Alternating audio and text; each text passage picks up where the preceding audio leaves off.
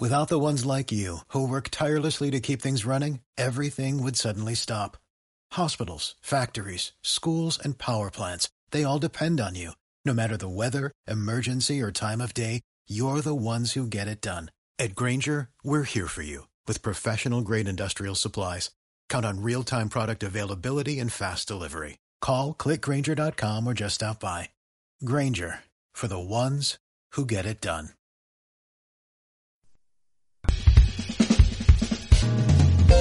Hola estoico, hola estoica, soy Pepe García y estás escuchando el podcast de El Estoico, el podcast de estoicismo en español en el que vamos a hablar de estoicismo, de figuras estoicas y de ejercicios que puedes poner en práctica desde ya para mejorar tu vida. ¡Arrancamos! Bienvenido y bienvenida a este nuevo episodio del podcast de El Estoico, episodio número 28 en el que entrevisto a Pedro Vicente, fundador y maestro de la escuela y club de ajedrez Ajedrez con Cabeza, que se encuentra situada en pleno centro de Madrid y quien fue también mi profesor de ajedrez. Pedro era una persona que lo tenía súper fácil para llevar una vida muy cómoda, con un buen puesto de trabajo en una multinacional y un buen sueldo, pero decidió dejarlo por conseguir su sueño, abrir una escuela de ajedrez. Unos años después, Ajedrez con Cabeza ya es un pedazo de escuela y una referente a nivel nacional. Si ves la versión en vídeo de esta entrevista en YouTube y te fijas en su cara, verás que siempre está sonriendo y no es para menos. En esta entrevista exploramos cómo el ajedrez puede brindarte herramientas concretas para mejorar no solo a nivel cognitivo, sino también emocional, algo que sin duda te ayudará por supuesto en la práctica del estoicismo. Como en todos los episodios, te adelanto que en las notas del capítulo puedes encontrar todos los enlaces con la información más interesante que va surgiendo en la conversación, como libros y podcasts, para que puedas buscarlos y acceder a todo lo que te interese. Pero antes de comenzar la entrevista con Pedro Vicente, quería decirte que si sientes que el estoicismo te gusta cada vez más, pero no sabes por dónde empezar ni qué pasos seguir en su práctica, o incluso si ya has leído libros pero no sabes bien cómo aplicar la teoría, visites mi perfil en la plataforma Patreon, donde todos los días subo un post y un podcast con contenido único sobre estoicismo en español, contenido que no encontrarás en ninguna otra parte. Este post y podcast diario consiste en una frase estoica que explico para que se entienda mejor y que acompaño con ejercicios prácticos concretos para que se puedan poner en práctica desde el primer momento, aunque tengas poco tiempo, ya que los podcasts no duran más de 3 o 4 minutos. Por eso, si sientes que el estoicismo es para ti, pero no sabes cómo ponerlo en práctica, te animo a pasarte por patreon.com barra el para que puedas echarle un vistazo y suscribirte si ese contenido te ayuda. Si no encuentras esta dirección, puedes ir a mi Instagram o a mi Twitter, arroba elestoicoesp, y allí hacer clic en el enlace de mi perfil y desde ahí acceder al contenido exclusivo diario de Patreon. También tienes el enlace a Patreon en las notas del capítulo, así que si decides apoyarme, muchísimas gracias de todo corazón y ahora sí, vamos a empezar con la entrevista a Pedro Vicente.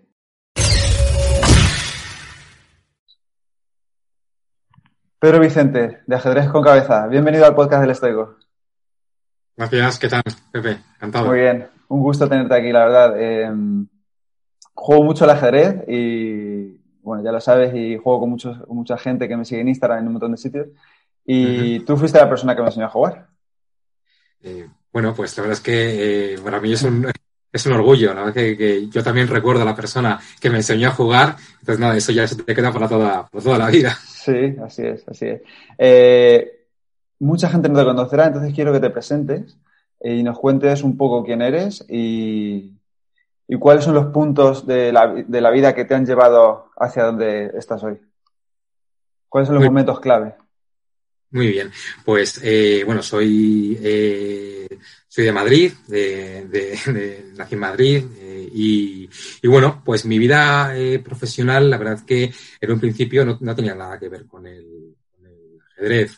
Yo, pues, eh, si una persona bastante inquieta, me gusta mucho eh, leer y tenía el ajedrez más o menos como algo, como algo totalmente, pues, eh, accesorio, amateur, eh, aficionado. Me gustaba también enseñar ajedrez, pero yo estudié Derecho, soy abogado.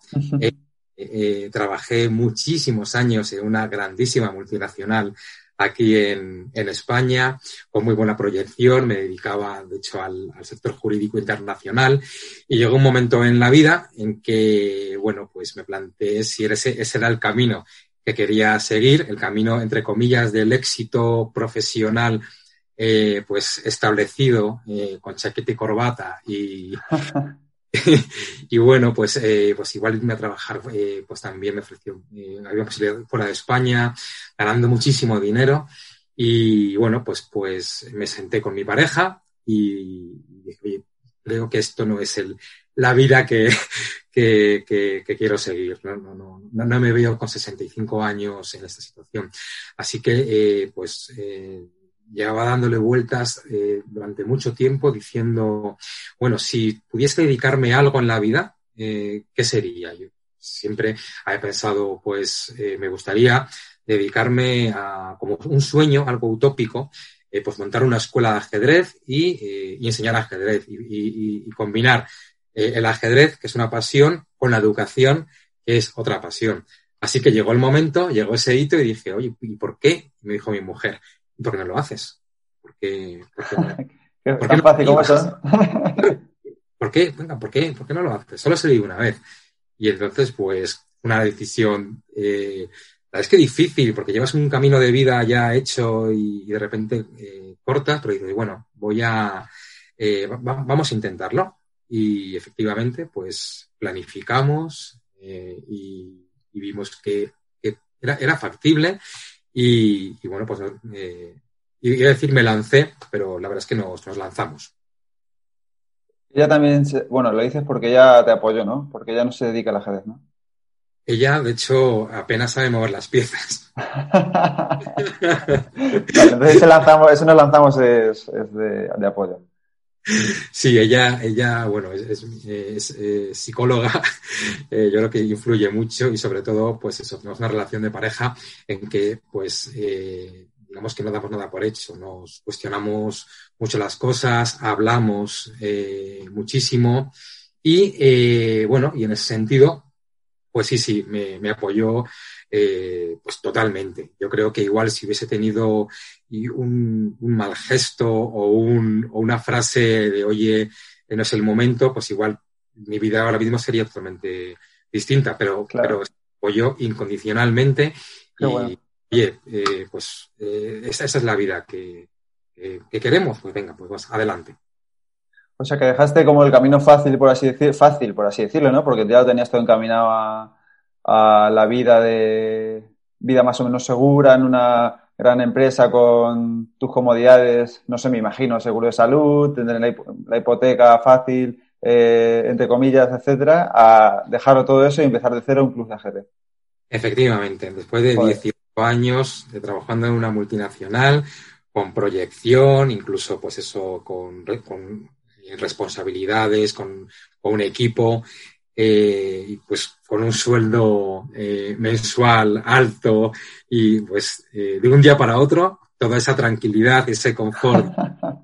Eso bueno que pues era una, una gran multinacional de IBEX 35 y que, y que bueno que ahí pues una vez que entras casi todo el mundo se jubila pues uh -huh. de día para otro, eh, pues decidí cambiar, cambiar de vida, tomar un sendero totalmente eh, pues, más complicado, pero la verdad es que eh, pues pero al final más, más feliz, yo creo que se me ve en la cara. Sí, sí, no, totalmente. Sí, sí, que al final pues hacer lo que a uno le apasiona, eh, levantarse cada día con algo nuevo que hacer, porque al final el, el ajedrez si algo que tiene es que es que todos los días, se, todos los días se aprende algo. Sí, sí, hasta el campeón del mundo aprende algo todos los días, estoy seguro. Y entonces, pues nada, es, es, y, y, con la eh, pues con la inseguridad del final de mes, pues bueno, pues es, es un aliciente también para uh -huh. cada día estar con la mente activa y, y pensar y, y, qué hacer y cómo, cómo transmitir esta pasión a, a los alumnos. ¿Y, y por, qué la, por, qué te atrajo el ajedrez? ¿Por qué, qué, le, qué, qué, le, viste que te gustó tanto como para dejar toda esa vida y dedicarte a ello?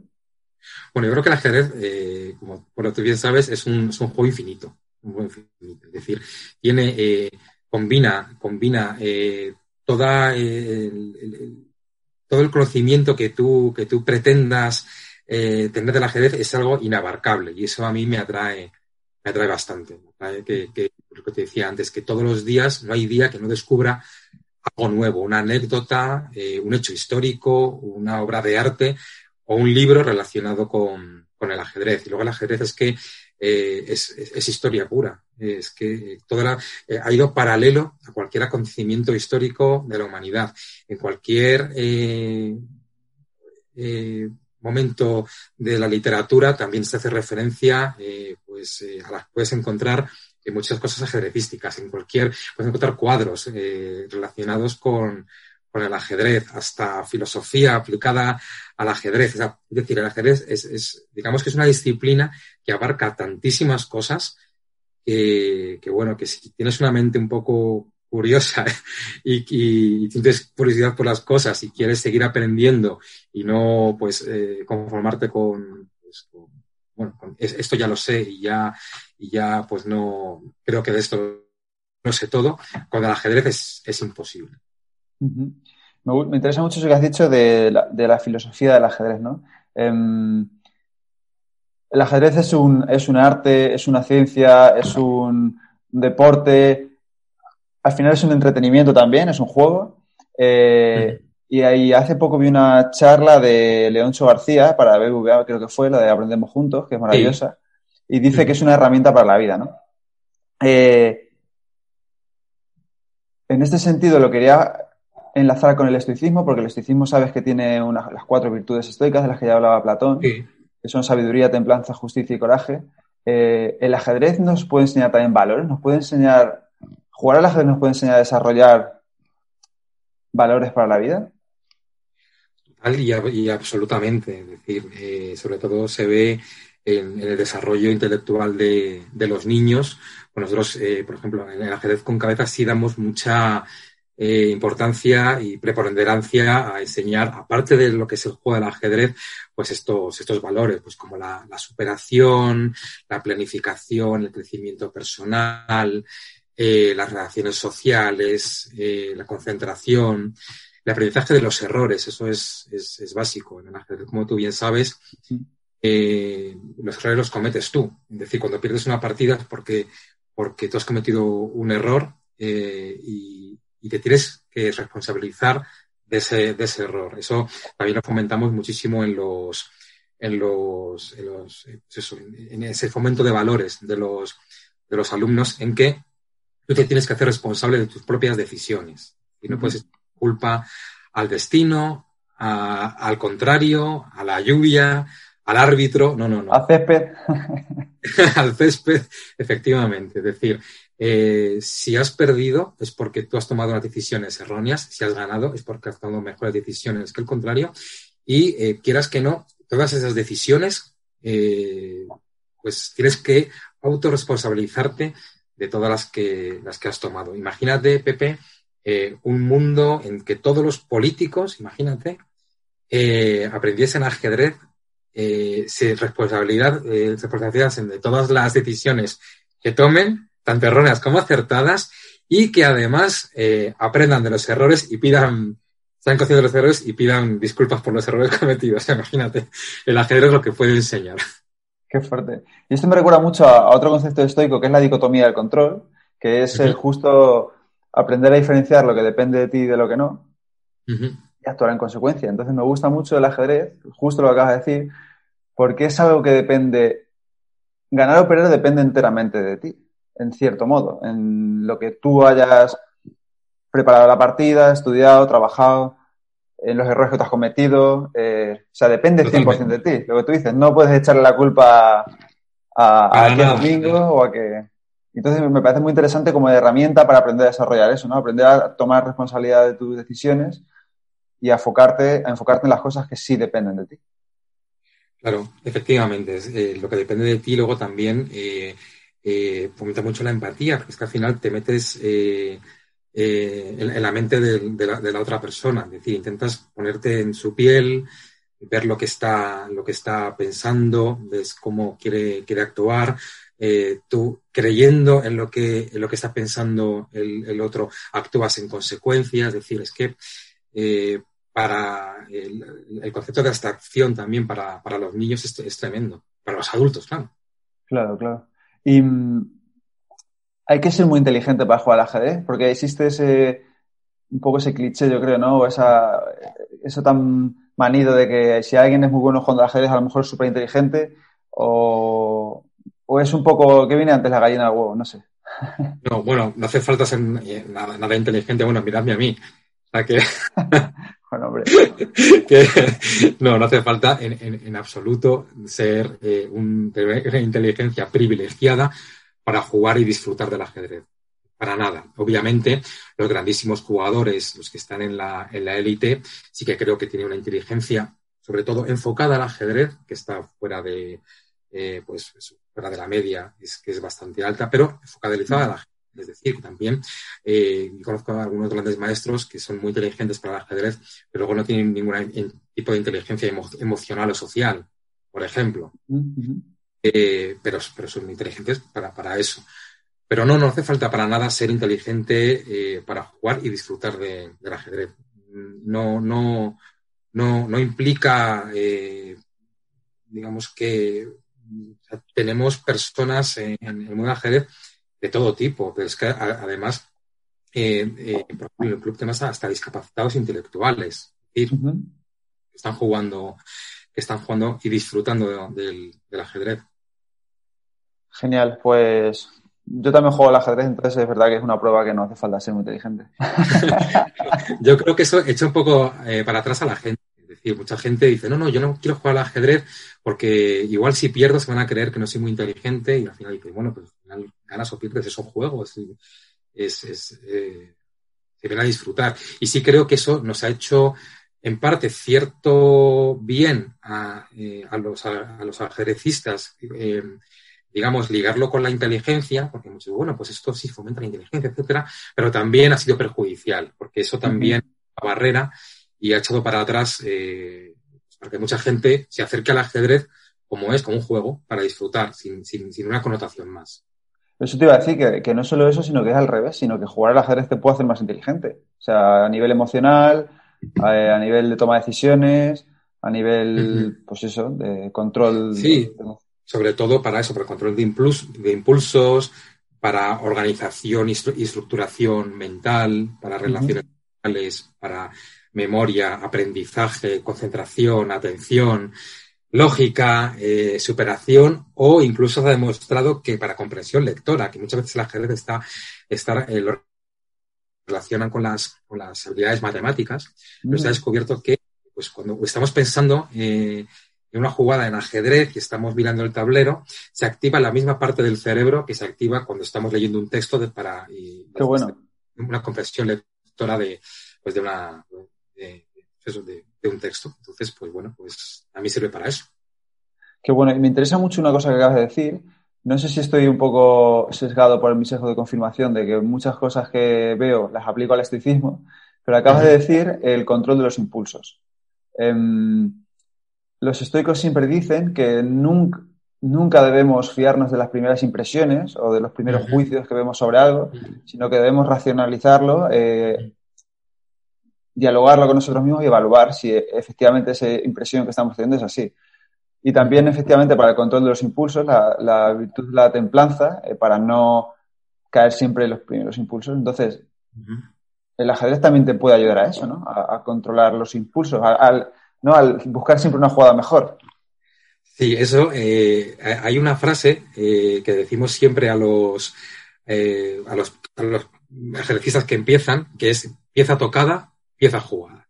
Es decir, una vez que toques una pieza, esa tienes que jugarla. Entonces, eh, siempre intentamos decir, controla ese primer impulso. Antes de tocar una pieza, eh, piensa si de verdad quieres jugarla. Entonces, eh, claro, los niños ya una vez tocan la, una vez tocan la pieza, el cuadro dice, ¡ay, ya la has tocado! Tienes que moverla. ¡Ay, pero si me dan jaque mate la siguiente! Ya la has tocado, lo siento controlar ese, ese impulso. Entonces, efectivamente, sirve para no llevarte, no, dejarte guiar por ese primer impulso, tener la calma, eh, eh, no tocar, no tocar esa pieza, sino evaluar todo la amplitud del tablero, todas las posibles jugadas. Bueno, al hilo decía Marco Aurelio, por ejemplo, eh, que decía que en cada momento mantén la atención en la tarea que tienes entre manos, que no te distraigas o, con otras cosas, ¿no? Entonces, pues se aplica también a esto, al, ajedrez, a ese primer impulso, a ese control de, impulsos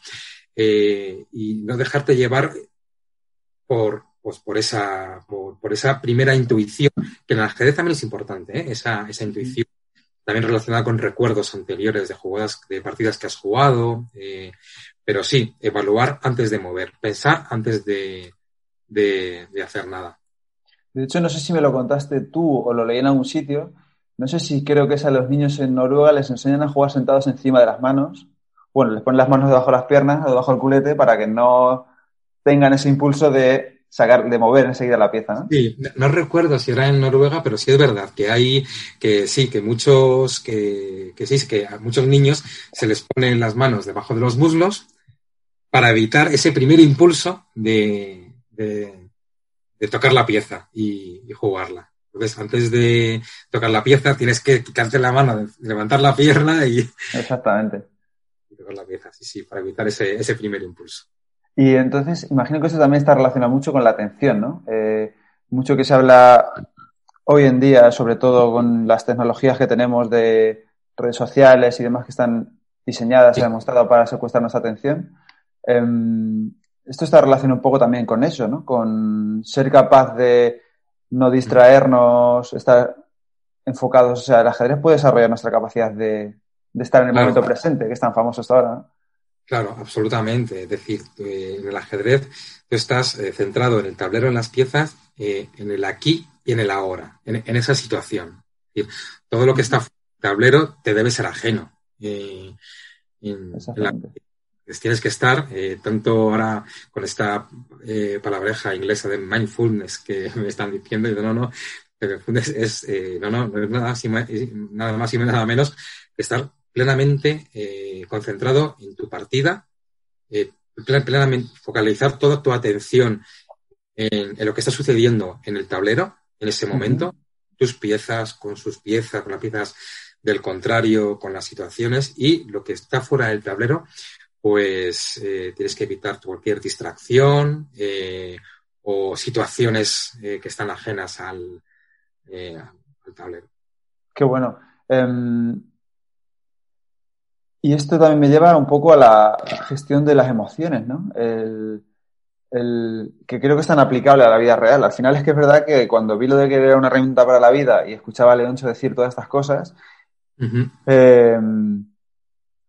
y está relacionado también creo que con el primer impulso y la atención, ¿no? Cuando tú ves que vas ganando.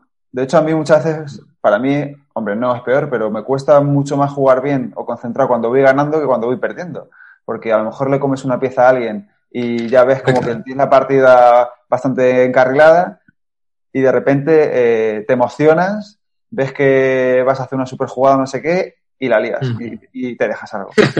totalmente, sí, sí, sí, sí, es, es totalmente eh, verdad. Es decir, tienes que estar, eh, como tú decías, totalmente focalizado todo el tiempo en, en, en, la partida y gestionando las, gestionando las emociones, totalmente el, control de impulsos, lo que hablábamos al principio, es básico en, la partida. No dejarte llevar por la euforia del, momento, ni tampoco, eh, al contrario, eh, hundirte porque estás en una posición muy por debajo. Siempre que, eh, pues, si estás muy por debajo en la partida, tienes que intentar siempre, pues, buscar la mejor forma de defenderte, superar esa situación, ver cómo puedes crear complicaciones al contrario y si, y si vas mucho mejor, pues tampoco venirte, pues dejar de llevar por, esa euforia, contra los impulsos. La partida no acaba hasta el jaque mate. Exactamente. Entonces, pues eh, tienes que estar pues, pues intentando siempre dar lo, mejor de ti. Muy, muy aplicable a la vida real también esto, ¿no? Cuando te vaya muy bien, no te creas a lo mejor superior a los demás o porque luego a lo mejor estás tú metido en, Absolutamente. Y una partida eh, puede pasar eh, pues todo, ¿eh? desde estar a punto de ganar, a punto de, dar un jaque mate y perderla, porque de repente no has visto algo y te lo dan a ti o se te acaba el tiempo, o yo qué sé, ¿sabes? Puedes hacer mil cosas. Y al revés, estar diciendo, bueno, estoy, totalmente perdido y de repente ver ahí un rayo de esperanza con una jugada que, que bueno, pues que a veces pues consigues las tablas, incluso dar la vuelta a la partida y, y ganar, así como la vida misma. Sí, sí, sí. Y, he leído también que el ajedrez, eh, a ver si lo digo bien porque no quiero equivocarme, no retras, eh, ayuda, puede ayudar a prevenir el Alzheimer, ¿no? Eh, no, dicen que, no dicen que si tienes Alzheimer tengas menos Alzheimer, pero sí que ayuda a prevenirlo, incluso retrasarlo. ¿Eso es así? Bueno, aquí hay cierta controversia, es decir, el ajedrez no es una panacea que ocurra el, el, Alzheimer. Lo que sí está demostrado con muchísimos estudios es que, eh, digamos que eh, ayuda a eh, tener una reserva cognitiva y un, y un pues mucho, mucho mayor y obviamente al, ejercitar la, la, mente sí que puede retrasar un poco, sí puede retrasar este tipo de, pues de dolencias como el Alzheimer, pero sí que digamos que no hay que decir que el ajedrez eh, previene el Alzheimer o cura el Alzheimer, pero sí puede, sí es verdad que hay estudios que, dicen que puede, puede retrasarlo y que eh, en la práctica del ajedrez aumenta la reserva, la reserva cognitiva. Hay un estudio muy famoso que estuvieron con, pues, con, grupos, pues con, personas que unos eh, jugaban al ajedrez, otros paseaban, otros bailaban, otros escuchaban música, otros leían, otros, es decir, con diferentes actividades. Y al final sí se vio que los, las personas que practicaban el ajedrez, y en segundo lugar, los que bailaban, eh, que también es, es curioso porque yo creo que hay una conexión eh, física y cerebral en el, en el baile, sí que eran los que, las personas que más habían aumentado la reserva cognitiva. Qué bueno. Cuando estaba en Australia me enseñaron un vídeo en, justo que dices esto ahora de dos, de un matrimonio que tenían Alzheimer los dos, estaban los dos en una residencia y no se conocían el uno al otro. Y de repente, en un estudio les pusieron una canción de su adolescencia y los dos se levantaron, se miraron y se pusieron a bailar. Ajá. Y me pareció increíble. Y ya, sí, sí. No se conocían, no se, no se acordaban de ellos. No sé, me parece. Bueno, y por ir terminando un poco con esta fase de la entrevista, con esta parte, eh, quiero hablar de la súper popular serie Gambito de Dama, ¿no? Em, el otro día vi en, que habían sacado un estudio que el número de aplicaciones de ajedrez descargadas en las tiendas de los móviles desde que había salido la serie había aumentado en un, no sé si 10.000%, o sea, un disparate. Eh, ¿Lo habéis notado también en la escuela? Que mucha gente está queriendo jugar al ajedrez por la serie y demás. Muchísimo, muchísimo. De hecho, ayer me hicieron una entrevista relativa a, esto. Sí, lo hemos notado muchísimo, eh, que eh, se ha incrementado el interés por el ajedrez eh, pues exponencialmente. Durante la pandemia ya se había, ya se había incrementado muchísimo porque fue ah, es un juego y un deporte que se ha podido seguir practicando online. Entonces, cuando estábamos todos confinados, lo que se podía, lo que se podía jugar y, y, competir, mm. pues el ajedrez con las nuevas tecnologías, la verdad es que ha funcionado fantásticamente bien. y ahora, sería el ámbito de edad, sí que vemos que se ha incrementado muchísimo el interés, sobre todo en un sector de la población que no, que no era habitual, por ejemplo, en la escuela. En la escuela, eh, en el sector, eh, teníamos eh, bastantes mujeres, pero en un sector de 6 a 12 años, niñas, y luego, sí, y luego, a partir de 55, 60 años, otro grupo grande de mujeres. Pero con la serie eh, se ha incrementado muchísimo el, eh, las mujeres de 18 a 35 o 40 años, eh, pues que vienen y se han interesado por el ajedrez a raíz de la serie de, Netflix. Y cuando les preguntamos, ¿por qué vienes? Dicen, no, porque he visto la serie Gambito de Dama y es que me ha interesado el ajedrez. Y ahí, pues, desde, desde personas que no tenían ningún tipo de relación con el ajedrez y al ver la serie les ha interesado y otras que sí jugaban de pequeñas eh, y de repente al ver la serie han dicho, anda, pues si yo juego, yo, yo jugaba de pequeña, yo juego con mi padre o con mi, con mi abuelo, entonces ah, lo, quieren retomar ahora. Qué bueno, me alegro muchísimo. Mira, al final que siempre criticamos a que si parece que ver Netflix es perder el tiempo y demás, y yo incluido lo hago, eh, va a sacar algo bueno todo esto, ¿no? Que, más gente hacer. Eh, es, yo creo que es innegable que al, sector del ajedrez nos ha venido bien. Siempre hay voces críticas. De, sí, como en todo. Pero, como en todo. Pero yo creo que, tanto en promoción como visibilidad, como que sea una mujer que, pues que, que juega al ajedrez estéticamente también es maravilloso, porque ha sido la serie, eh, pues ha, ha estado eh, supervisada por Kasparov en los detalles de torneos y partidas. Ah, qué bueno, no lo sabía eso. Sí, entonces muchas partidas eh, que se juegan en la serie son reales, la mayoría de hecho. Pues son partidas que son famosas, entonces dices, anda, esta partida es la partida jugada por Paul Morphy eh, contra, pues eso, el Palacio, eh, perdón, en, en, la Ópera de París, entonces pues se la pones a los alumnos, es decir, eh, está muy bien cuidada. Entonces, yo creo que innegablemente nos ha, nos ha venido muy bien. Pero ella no, ella no existió, ¿es un personaje ficticio? No, ella no existía, es ficticio. Vale, vale.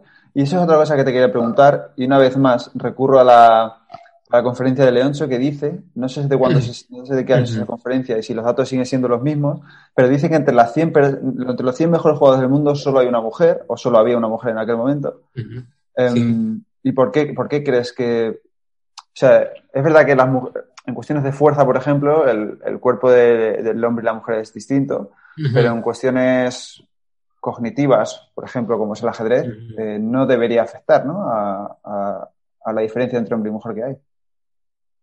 Bueno, es un tema bastante controvertido, la verdad. Efectivamente, entre los. Eh, desconozco ahora el número de mujeres que hay entre los 100 primeros del mundo, pero sí puede haber una, dos al, a lo sumo. Y bueno, yo creo que también, eh, yo creo que es un problema más eh, social. Es decir, como uh -huh. decía, creo recordar, y, y, es verdad, en muchísimos países eh, es tan raro regalar un tablero y unas piezas de ajedrez a una niña como regalar una muñeca a un niño.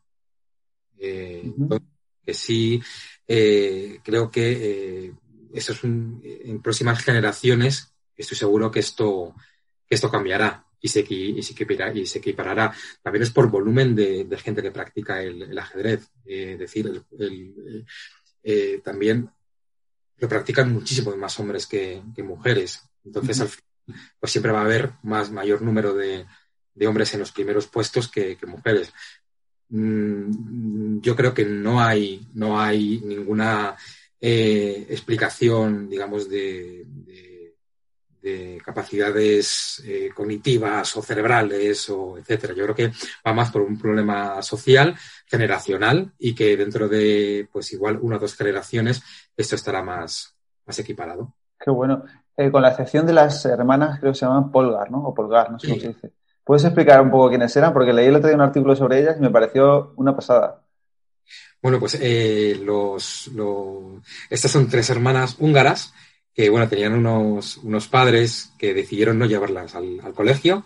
Ellos uh -huh. eran, eran eh, profesores y pedagogos y decidieron dedicarlas eh, en casa a las tres hermanas eh, sobre la base eh, del ajedrez y para demostrar que los genios eh, se hacen y no nacen. ¿De acuerdo? Uh -huh. Se dedicaron toda la formación de las tres hermanas Polgar, que las educaron pues eh, como si fuesen al colegio, pues enseñándoles lengua, matemáticas, historia, arte eh, y literatura, pero todo centrado y focalizado, dando una importancia máxima al, al ajedrez. Y consiguieron que las tres hermanas fueran pues eh, grandes maestras de ajedrez, buenísimas, como competidoras en, en la élite Incluso Judith Polgar fue, ha sido la única mujer que ha estado en, los primeros, top ten, los diez primeros puestos de absoluto de, de la, vamos, de, de, la lista de ajedrez y ganando eh, pues a Kasparov, por ejemplo. Qué bueno, no sabía eso. Sí, sí, sí. Qué bueno. Y, sí, o sea, lo que demuestra un poco lo que decíamos antes, ¿no? Que si a una chica le, la coges y le dedicas el tiempo. Efectivamente. Eh, pues sí, Claro, Judith Polgar estuvo entre las 10 mejores del mundo. Absolutamente. Hombres y mujeres. ¿Por qué? qué Porque bueno. Pequeña pues se dedicó al ajedrez y, y pues durante la, adolescencia no lo dejó, eso pasa muchas veces, eh, y pues con, pues una buena educación ajedrecística. Qué bueno. Vale, pues eh, gracias por la explicación. La verdad es que no lo sabía tan en profundidad y no sabía que había ganado a Kasparov, una de ellas, o sea que me, me, gusta mucho. Por acabar un poco ya esta parte, quiero hacer, eh, quiero acceder a la parte de la audiencia en la que ella hace sus preguntas, porque me gusta involucrar a la gente en las entrevistas. Y en ese sentido me han hecho una pregunta muy interesante que dice, ¿cómo desarrollar nuevas aperturas y estilos de juego que te gusta menos emplear? Eh, y reconozco que a mí esto me pasa, ¿no? Porque me enseñaste los tres principios básicos, ¿no? Que es siempre poner las cuatro las piezas en las, en las cuatro casillas centrales, desarrollar las piezas rápido y enrocarse. Sí. Y, llevo haciendo eso un año y medio. O sea, no he probado una apertura distinta, yo creo, en, en un año y medio. Bueno, pues yo, eh, ¿qué, le recomendaría a este oyente o, lector? Bueno, que en el, en el ajedrez eh, muchas veces tienes que hacer cosas que no te gustan. eso es básico. Entonces, eh, bueno, estudiar, eh, ir probando esas aperturas que, que, no, que no te gustan el abanico es tan amplio que al final seguro que vas a encontrar alguna que, que te va, a, que te va a acabar gustando o más eh, o, amoldándote más a tu, a tu, a tu estilo de juego. Entonces, por ejemplo, si, a ver, si tú eres un jugador, por ejemplo, que la primera jugada haces E4, ¿no? Eres un jugador de E4, se dice. Bueno, pues intenta probar aperturas que en vez de una, la primera jugada con E4, hazla con D4. A ver, a ver eh, a, dónde, a dónde te lleva, a ver cómo te responde, cómo te responde el contrario, y según cómo te responda, seguro que vas a encontrar alguna que te vas a sentir más, más cómodo. O con C4, por ejemplo, empezar 1C4, que es la apertura inglesa, por ejemplo, y ver, ver a dónde, ver a dónde te lleva. Es decir, el ajedrez, pues te digo que es, que es infinito. Muchas personas dicen, bueno, por eh, algunas cosas más, más técnicas. Eh, dice, yo juego, no me gusta la siciliana, por ejemplo. Bueno, pero dentro de la siciliana hay muchísimas variantes. Está la variante del dragón, la variante del dragón acelerado, la Nackdorf, la Pelican. Eh, bueno, pues prueba, prueba esas pequeñas variantes de esas aperturas o defensas y, bueno, y, seguro, seguro que vas a encontrar alguna que, te va a, picar el gusanillo. ¿Por qué? Porque igual empiezas a ganar más partidas con esa, esa apertura o con esa defensa, entonces vas, a profundizar más en ese, en ese conocimiento. O sea que es un poco ir saliendo un poco de tu zona de confort también en el ajedrez, ¿no? Que al final claro, sí, sí. arriesgando un poquito a ver qué pasa y, arriesgarte a, sobre todo a perder, ¿no? Porque al final yo creo que también claro, sí, sí. ese es el miedo que yo tengo. Yo no hago aperturas nuevas porque digo, voy a jugar con esto que sé que lo hago bien y luego que se la juegue otro. Sí, pero al final yo creo que el ajedrez, eh, como es tan rico, eh, pues yo creo que tu propia curiosidad te va llevando a descubrir nuevas, nuevas o nuevas defensas o nuevos, estilos de juego. Y dices, oye, ¿por qué no pruebo esto? Yo pruebas y, 15 partidas igual has perdido las 15 y dices, bueno, pues igual voy a probar otra cosa. Sí.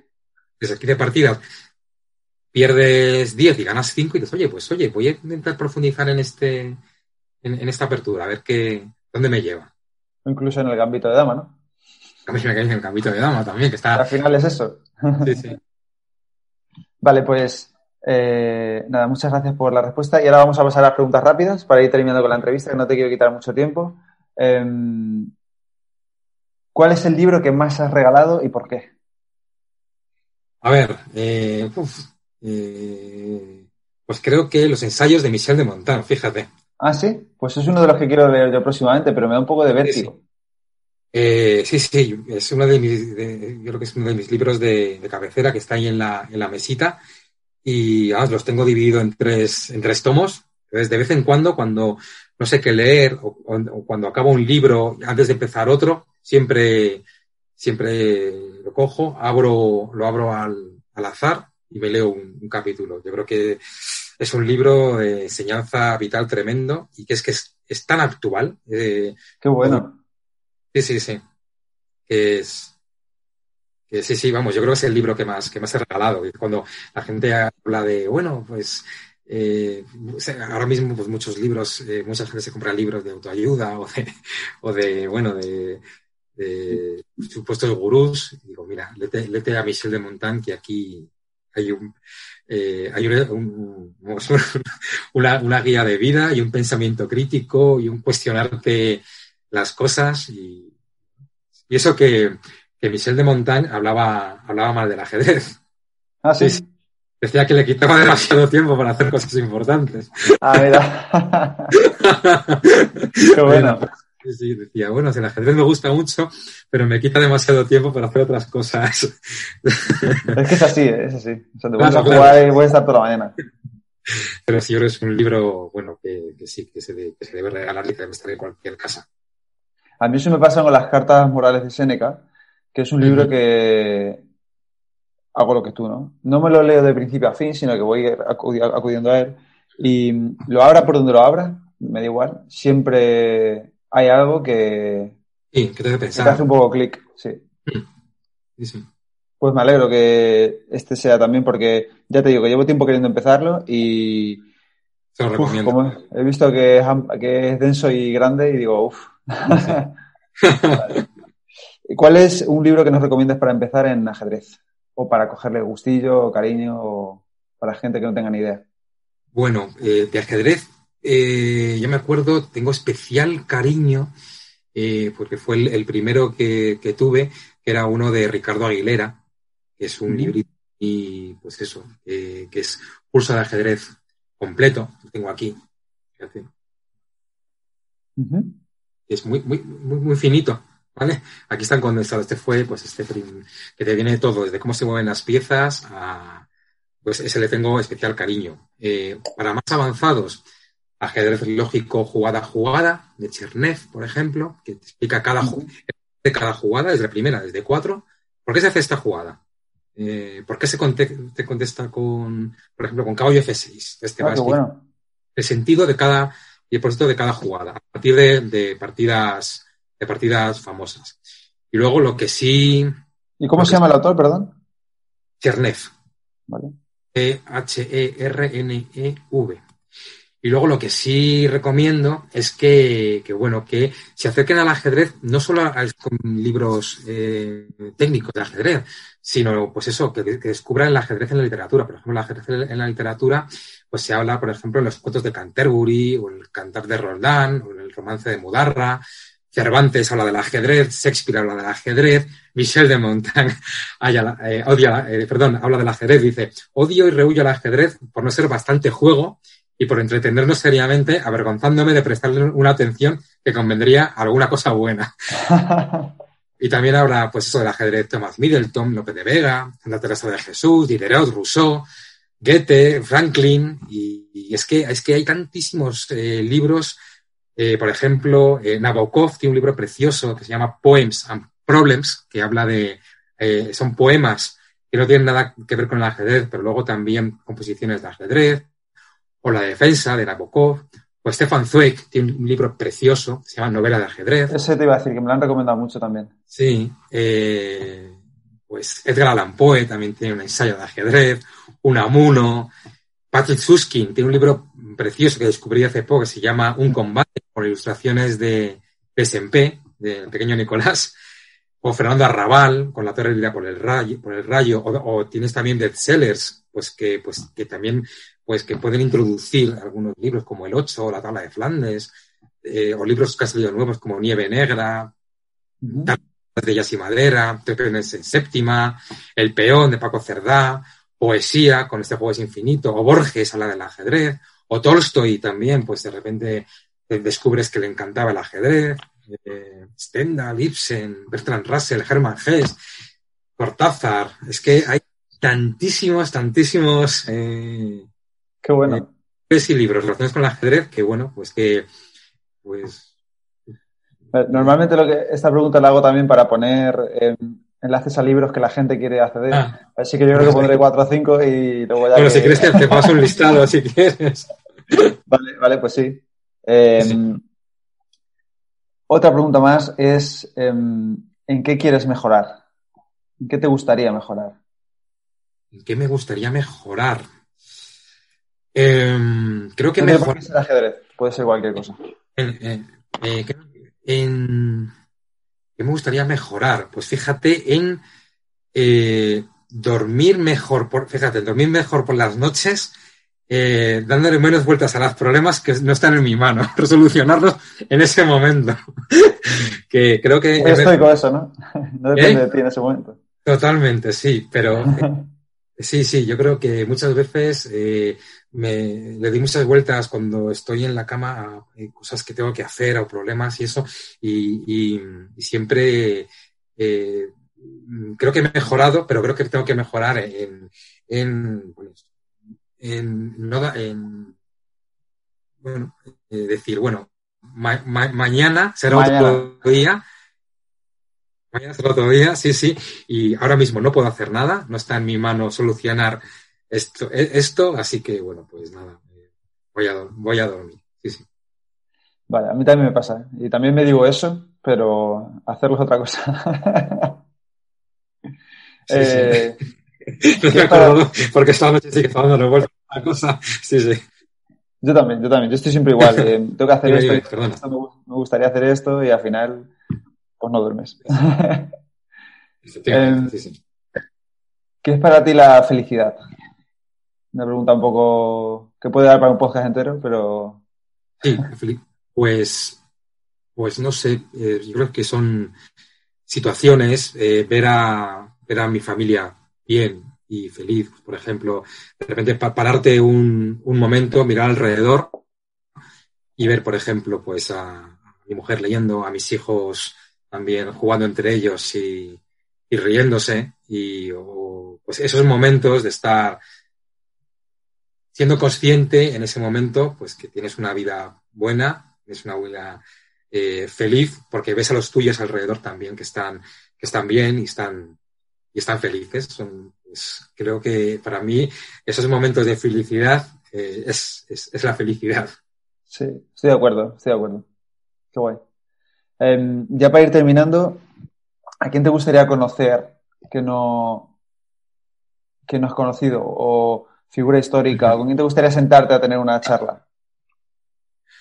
Bueno, pues, eh, pues podría decir eh, personajes, eh, digamos, históricos y, relevantes en, la historia, obviamente. Pues, pues obviamente a los grandes, a Platón, a Jesús, a, a, a, esos personajes que marcan, que marcan una vida y pues eso, sentarme y tomarme un vino con ellos y, y, hablar y yo contarles pues cómo es la, el, mundo, el mundo actual. Eso como, como ideal. Eh, pero, pero fíjate que el otro día estaba pensando, eh, eh, porque leí unas cartas y unos, y unos textos de algunos familiares que ya no aquí, que descubrí que pues que unas cartas antiguas que en una caja y, fíjate, quería eh, sentarme con mi abuelo paterno, por ejemplo, que no le conocí, que de repente estoy descubriendo que era un, que era un tipo muy interesante, que pues tenía una, biblioteca en casa para aquella época bastante, bastante extensa. Descubrí que, pues eso, que le gustaba mucho el ajedrez. Descubrí que se carteaba en árabe, que sabía árabe y se carteaba con un amigo en, en, Marruecos, que no sabe, no sé dónde, no sé dónde, dónde lo aprendió porque era de un pueblo de Toledo, nació en Valladolid, pueblo de Toledo, eh, y, que plantó cara en, situaciones muy difíciles, eh, pues eso, no, pues vinieron a buscarle a casa por no, porque se negaba a ir a misa, por ejemplo. Entonces, era un tipo que decía, no, no, yo, sí, sí, en aquella época, en ese pueblo, decía, no, no, yo no. Eh, es decir, que plantó cara a situaciones muy, muy complicadas para, para él. Y nada, pues me pareció un tipo, pues, pues bastante, bastante curioso.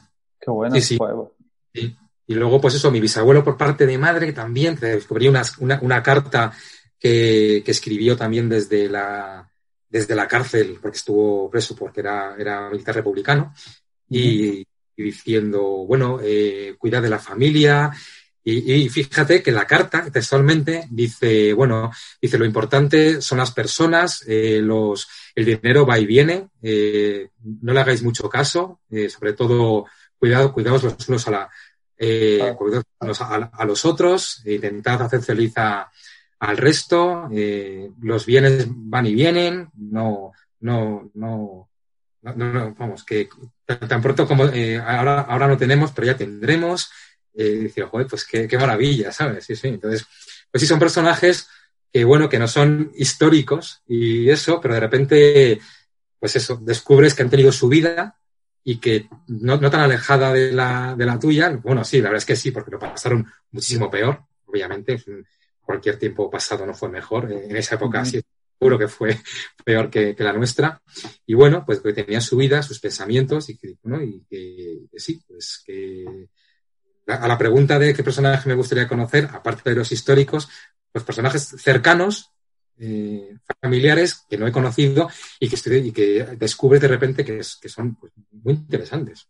Qué bueno, qué bueno. No, además, eh, eso que has dicho me recuerda mucho a una frase de Séneca que dice que que trates todo lo que tienes como cosas que la fortuna te ha dejado, pero que te puede quitar en cualquier momento. Sí, sin, sí, efectivamente. sin avisarte. O sea, que claro, totalmente lo mismo. Sí, sí. Vale, y mm, una última pregunta. ¿A quién te gustaría que trajera este podcast? ¿A quién te gustaría que yo entrevistara? Y no me digas Casparos, por favor, que sea alguien eh, factible. alguien factible. Vamos a ver. Eh, pues, déjame pensar. Pues fíjate, eh, yo creo que, fíjate, un personaje por el que siento curiosidad, porque siempre que leo alguna crónica y que es controvertido y que, te hace pensar, a veces estás de acuerdo con él o a veces no estás de, acuerdo con él, es Javier Marías, por ejemplo, que, el escritor, una historia, padre Julián Marías, y luego, pues, para el tema ajedrecístico, eh, has, pues, lo has mencionado antes. Yo creo que Leoncho, también, Leoncho García, sí que, pues, eh, es, un pozo de sabiduría ajedrecística, con mil anécdotas, mil países que ha, que ha visitado, mil personajes que ha conocido, con una visión bastante, digamos, clara y objetiva del, del, ajedrez y, de la historia. Y bueno, yo creo que puede estar, puede estar bien para tu. Qué bueno. Eso sería, sería muy top, la verdad. Sí, sí.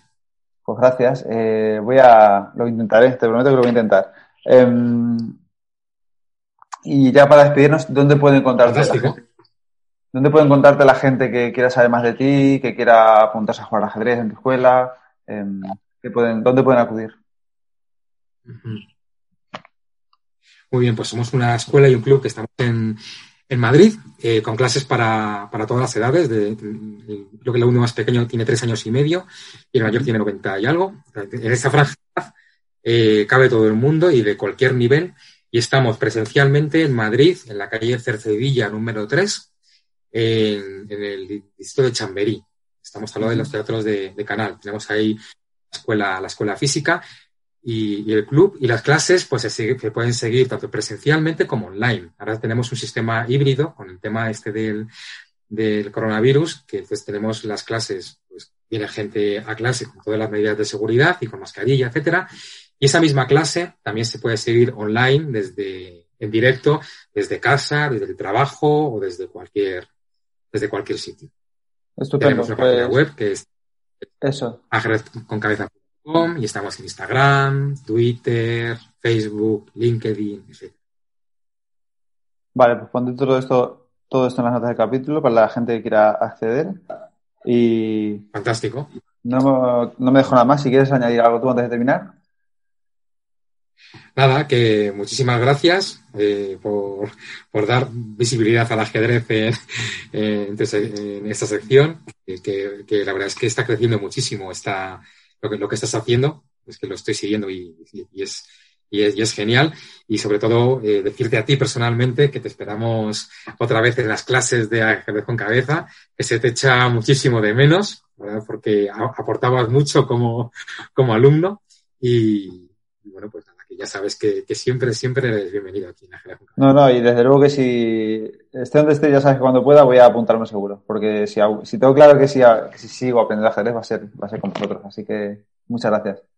Muy bien, gracias a, gracias a ti. Gracias por tu tiempo. Seguimos hablando. Hasta luego. Un abrazo. Chao, chao. Y hasta aquí el episodio de hoy. Espero que te haya gustado y que lo pongas en práctica. Si quieres ayudarme a que el podcast del estoico crezca y pueda ayudar a más gente, te animo a suscribirte y recomendarlo en la plataforma de podcast que utilices, en redes sociales o mejor aún a tus amigos. Y si quieres mandarme alguna idea o quieres que hable de algo en especial, puedes contactarme a elestoico.com o en cualquiera de mis perfiles de redes sociales, arroba el estoico Nada más por hoy. Muchísimas gracias por estar ahí y hasta la próxima.